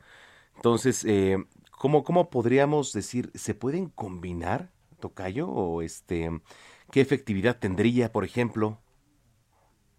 Pues estamos todavía en esta fase prematura, pero estamos justo haciendo pues esta publicación de investigaciones, de posibilidades, y lo que el estudio mencionó, reportó, pues es esta posibilidad de aumentar los anticuerpos, es decir, de tener una mayor eficacia, de tener una mayor efectividad, siete veces más son los anticuerpos neutralizantes reportados con las vacunas de las mismas empresas, es decir, un paciente que se pone la misma dosis, primera y segunda dosis de Pfizer, tiene un resultado y ¿qué crees? Pues ahora el paciente que se puso la primera dosis de AstraZeneca y la segunda de Pfizer tiene siete veces más anticuerpos. Entonces, pues vamos a seguir en las investigaciones, vamos a seguir viendo todo esto en las próximas semanas y seguramente para los próximos meses, pues vamos a poder tener mayores datos que nos permitirán eh, pues entender si es realmente una factibilidad el poder aplicar estas combinaciones de las diferentes vacunas. Perfecto, y vamos a estar muy pendientes. Y ya nada más para cerrar, recordarles que el que se pongan ustedes la vacuna o el que te den una vacuna,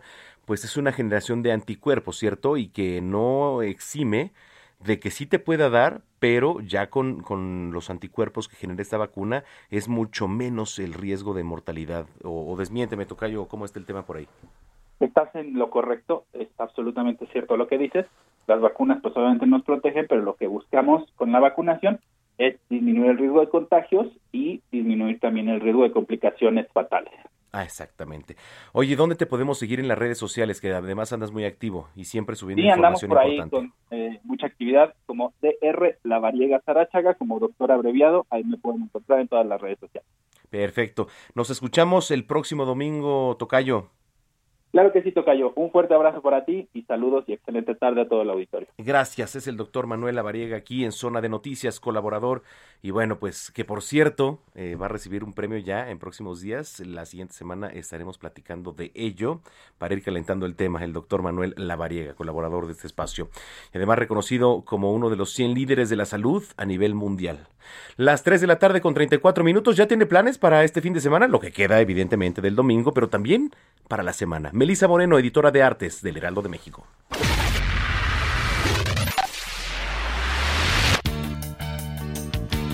Bienvenidos a la Agenda Cultural del Heraldo de México. Yo soy Melisa Moreno, editora de artes, y esta es la selección de eventos para Zona de Noticias. El pianista y productor musical Chacho Gaitán ofrecerá un concierto en el que estará acompañado por la soprano María Catzarada y otros talentosos artistas este 12 de junio, a las 12 horas, dentro del Festival de Jazz de Polanco, que tendrá lugar en el Teatro Ángela Peralta de Ciudad de México. En este espectáculo multidisciplinario titulado Chacho Gaitán, trío e invitados especiales, el público escuchará composiciones para piano, violín, trío de jazz y soprano, que fusionan además del género sincopado otros como el pop, la ópera y el clásico. El Festival de Jazz de Polanco será uno de los primeros conciertos al aire libre en la capital mexicana y las entradas están disponibles en boletia.com. Patricia Conde Galería presenta por primera vez en México una selección de fotografías y videos del artista holandés Erwin Olaf con la muestra 40 años de creación. Para su primera colaboración con la galería, Olaf eligió junto a Patricia Conde una selección de obras destacando su pasión por la historia del arte y especialmente por el periodo de la Edad de Oro de la pintura holandesa. La referencia a la pintura clásica de los grandes maestros como Vermeer y Rembrandt ha encarnado sus composiciones fotográficas desde sus inicios. Erwin Olaf, 40 años de creación, estará en Patricia Conde Galería hasta el 17 de julio. A medio camino entre la crónica, la autobiografía y la narración, Aviones sobrevolando un monstruo es un libro sobre ciudades, experiencias vividas y la escritura y la literatura. El hilo conductor que cose estos textos es el viaje por ciudades que han sido relevantes en la vida del autor, Daniel Saldaña París. Así asistimos a su regreso a Ciudad de México, la ciudad monstruosa. Recorremos la Cuernavaca de hoy y la ya inexistente que dibujó Malcolm Lowry. Visitamos La Habana, donde los padres del escritor lo engendraron en un hotelucho. Descubrimos un Montreal de pasado turbio. Lo acompañamos en una estancia en una residencia para escritores en New Hampshire. Lo seguimos hasta un Madrid en el que organizó una fiesta con piñata de vísceras y otros excesos. O curioseamos por entre los libros de su biblioteca que le han acompañado en sus mudanzas. Aviones sobrevolando un monstruo de Daniel Saldaña París es editado por Anagrama. Esta fue la agenda cultural de esta semana. Yo soy Melisa Moreno y me encuentras en arroba melisototota. Nos escuchamos la próxima semana. Deportes con Roberto San Germán. Gracias de todo corazón.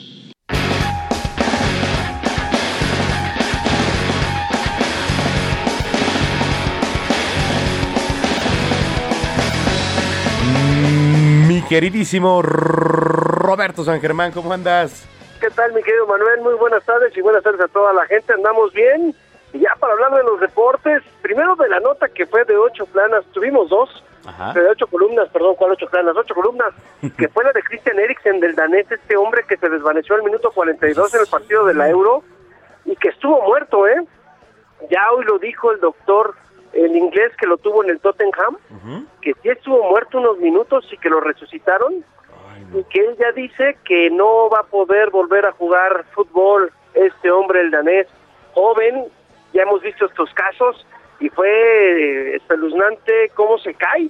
¿Se Simplemente desvaneció? Se cae, sí se desvaneció, Eh, las imágenes fueron muy feas, afortunadamente pues vemos que son dos equipos de primer mundo, los daneses rodearon a su compañero, el capitán, mis respetos, le salvó la vida, Wow. él fue el que le salva la vida y luego es el que abraza a la esposa dándole, ahora sí que dándole el hombro, ¿no? Para llorar la señora Eriksen, pero afortunadamente ya está estable y yo creo que en las próximas horas o en los próximos días él se va a retirar del fútbol porque parece que sí es una cardiopatía que no le había aparecido hasta estos momentos. Entonces, a ver qué sucede, esa fue una de las notas y fue la nota fea. Y bueno, ya al final el resultado del partido lo de menos. Gana Finlandia su primer partido en la Euro 1 a 0, le ganan a los daneses. Creo que los daneses ya no querían jugar, pero pues fueron profesionales y salieron.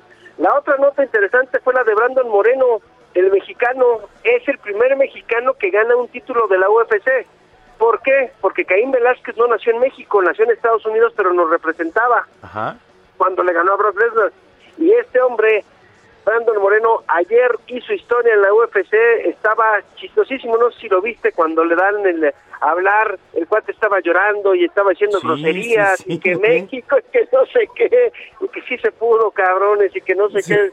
Ya ves, y luego sacó otra que no puedo ir al aire porque nos van a este, vetar, pero ya no, no ahí hablando con, con, con Dana White, sí lo escuchaste, ¿no? Sí. La, la, la, famosa, la cuando te dan pecho, Ajá, ¿no? sí, sí, sí. Este, eh, cuando eres un lactante, ¿no? Exactamente. Este, empezó a gritar y todo el mundo así.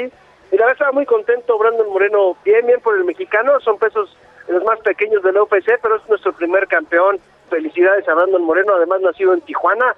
Y estuvo bueno, estuvo bueno su combate, le ganó Figueiredo y bien, bien por el mexicano. Eso, ya tenemos campeón de UFC, mi querido amigo.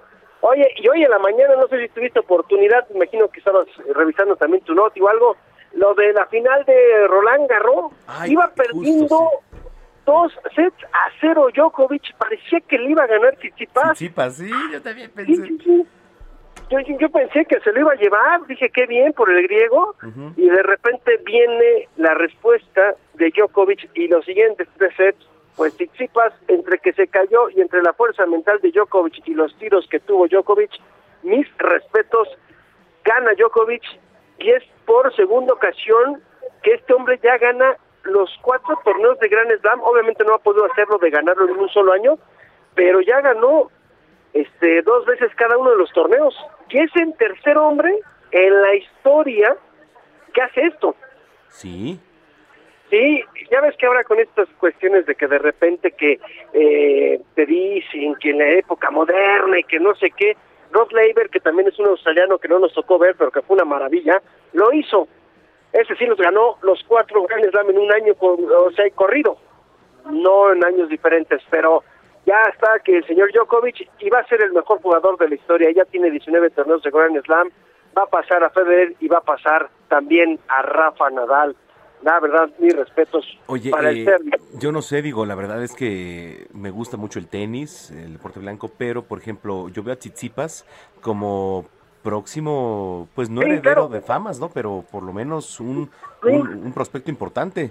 Sí, no, eh, yo creo que Tsitsipas, Zverev y alguno que otro. Berretini, estos hombres yo creo que van a ser los herederos de estos tres, de los Big Three que le llaman tanto Djokovic, Nadal y también Federer. Federer ya va de salida, Nadal le queda poco, Djokovic unos añitos más, pero sí, la nueva generación la va a encabezar el griego esta, Stefanos Tsitsipas.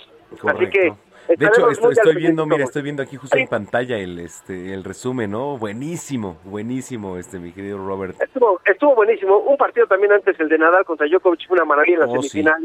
Pero bueno, señor, y nada más rápido, Patricio Ward se vuelve a subir a los podios en NASCAR, tercer lugar en Detroit, bien por este mexicano, que dicen, que dicen los que saben de automovilismo, que va a tomar la batuta de Checo Pérez en algún momento en la Fórmula 1, este chamaquito que ya ganó carrera en NASCAR, ¿eh? Ándale.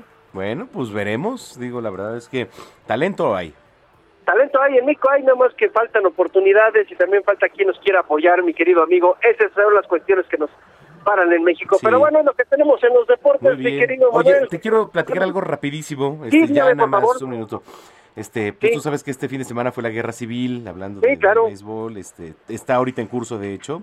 Este, no nos fue bien eh, a los Tigres. La verdad es que fueron dos días seguidos que me salí del estadio por puro coraje, porque no puede ser que en dos días eh, 30 carreras hayan recibido los Tigres, ¿no? Este, 18 un día, 12 el otro. Pero en fin, digo, así vas a ver. Ahorita va ganando, ahorita va ganando Tigres 6-0.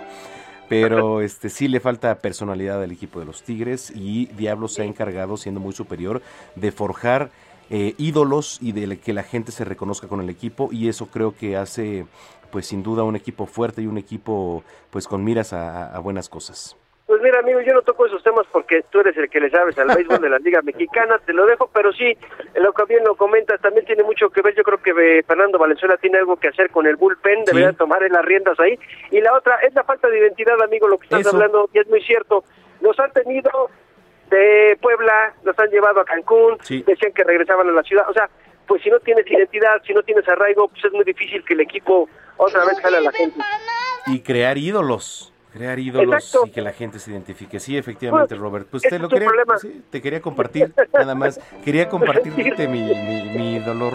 Que ahorita ya no tanto porque me estoy desquitando porque va ganando. Pero oye, ¿dónde te podemos seguir en las redes sociales? Estamos en Instagram y también en Twitter como arroba R San Germán.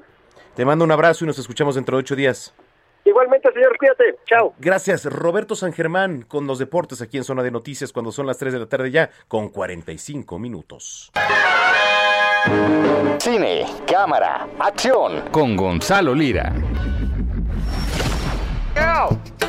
Danielle! Please, Sonia! Moira's here, and her daughter Stephanie. Jessica. Whatever. You should really talk to her, you know? No. It's just a job. Darling, hi, Mom. I'm so sorry for your loss.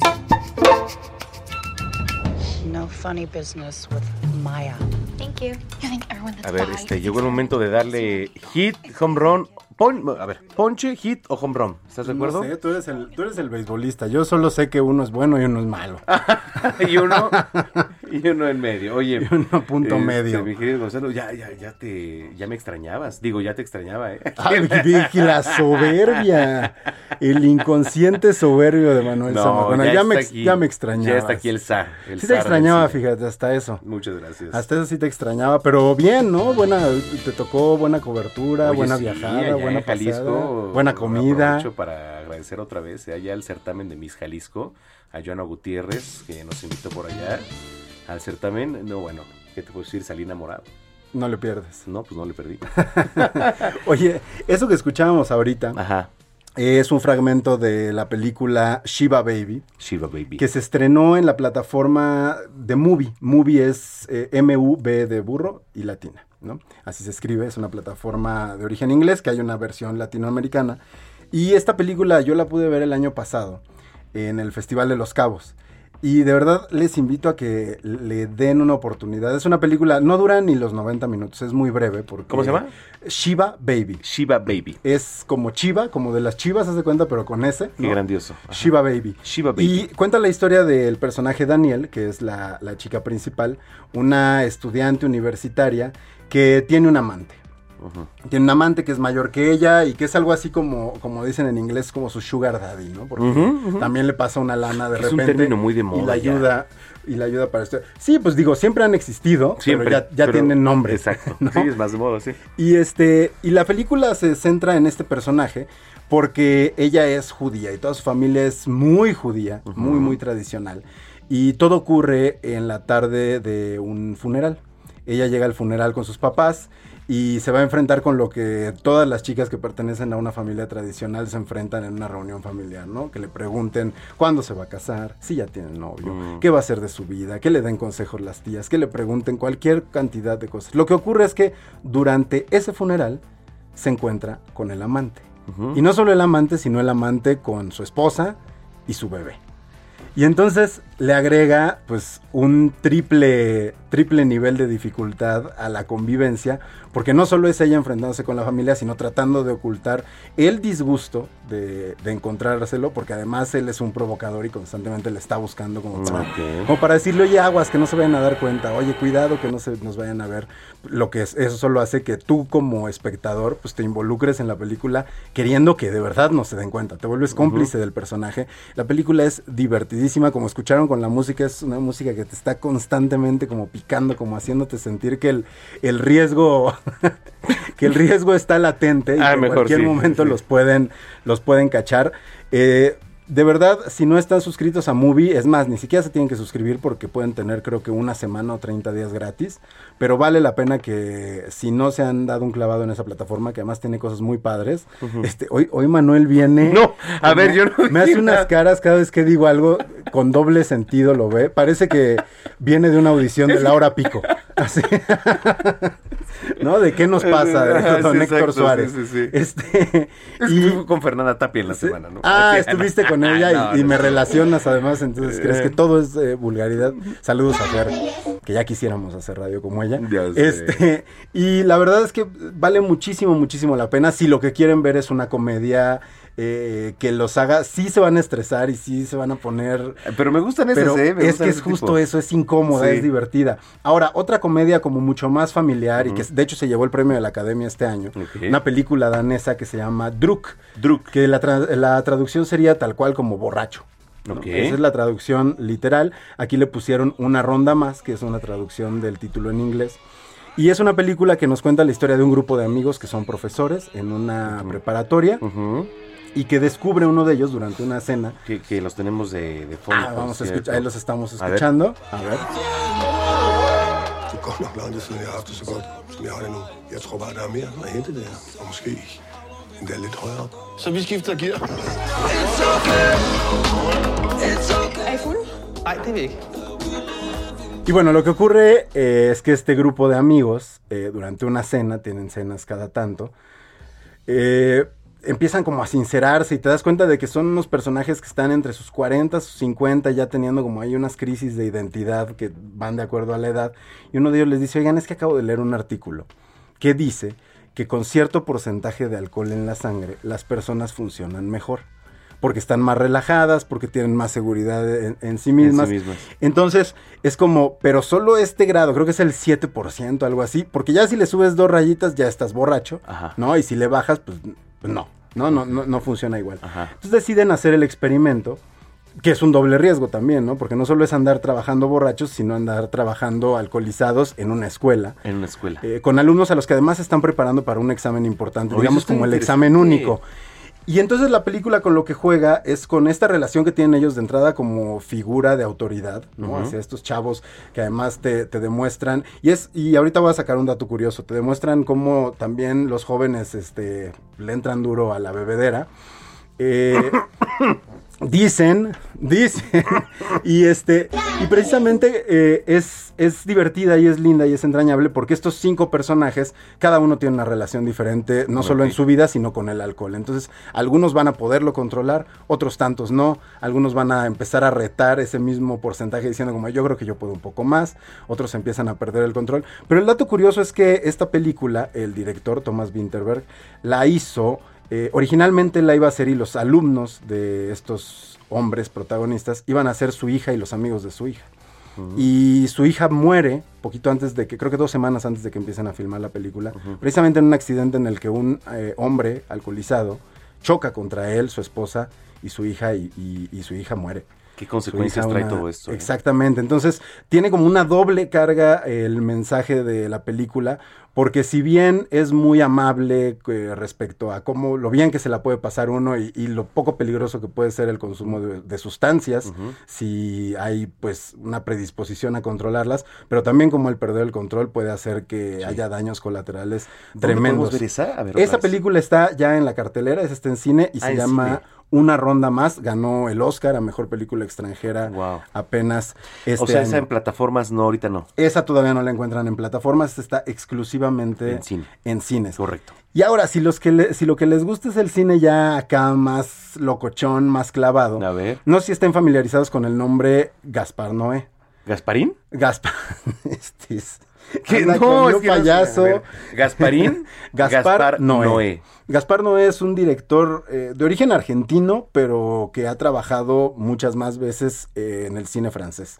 Tiene una película que se llama Irreversible con Mónica Bellucci, que probablemente puedes haber visto por ahí. Está contada al revés y que involucra la historia de una violación en un túnel. Sí, en- sí, sí, sí, en- ya, ya cuál Una, una película muy fuerte, muy pesada.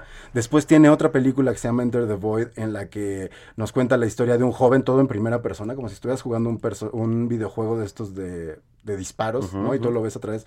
Pero es la experiencia de este joven consumiendo DMT, que es una droga muy, muy fuerte. Y esta vez, eh, con Lu- Luz Eterna, eh, es una especie de falso documental sobre dos actrices que están a punto de filmar una escena en la que van a ser quemadas como brujas. Y a partir de ahí él habla de la industria del cine, de la cultura de la cancelación, eh, de su propio cine y, y cómo le gusta ser escandaloso. Entonces, Lux Eterna también la encuentran Lux en salas Eterna. de cine. Redes sociales, Gonzalo Lira. Redes sociales, arroba gonis, G-O-N-Y-Z, hay mucho en el cine y en la casa para ver. Ah, por supuesto. Hoy se, me antojó, hoy se me antojó una de terror, la voy a ver. ¿Cuál me Ah, recomiendas? Una de terror buena. Vete a ver Un lugar en silencio 2. Ah, en Netflix. Eh, no, en el cine. Oh, pues, quiere todo. No, bueno. Oye, gracias, Gonzalo. Gracias a ti. Eh, te vemos en la semana. Claro que sí, me encuentran de 7 a 9 por las mañanas en las noticias de la mañana con Mario Maldonado. Con el señor Maldonado.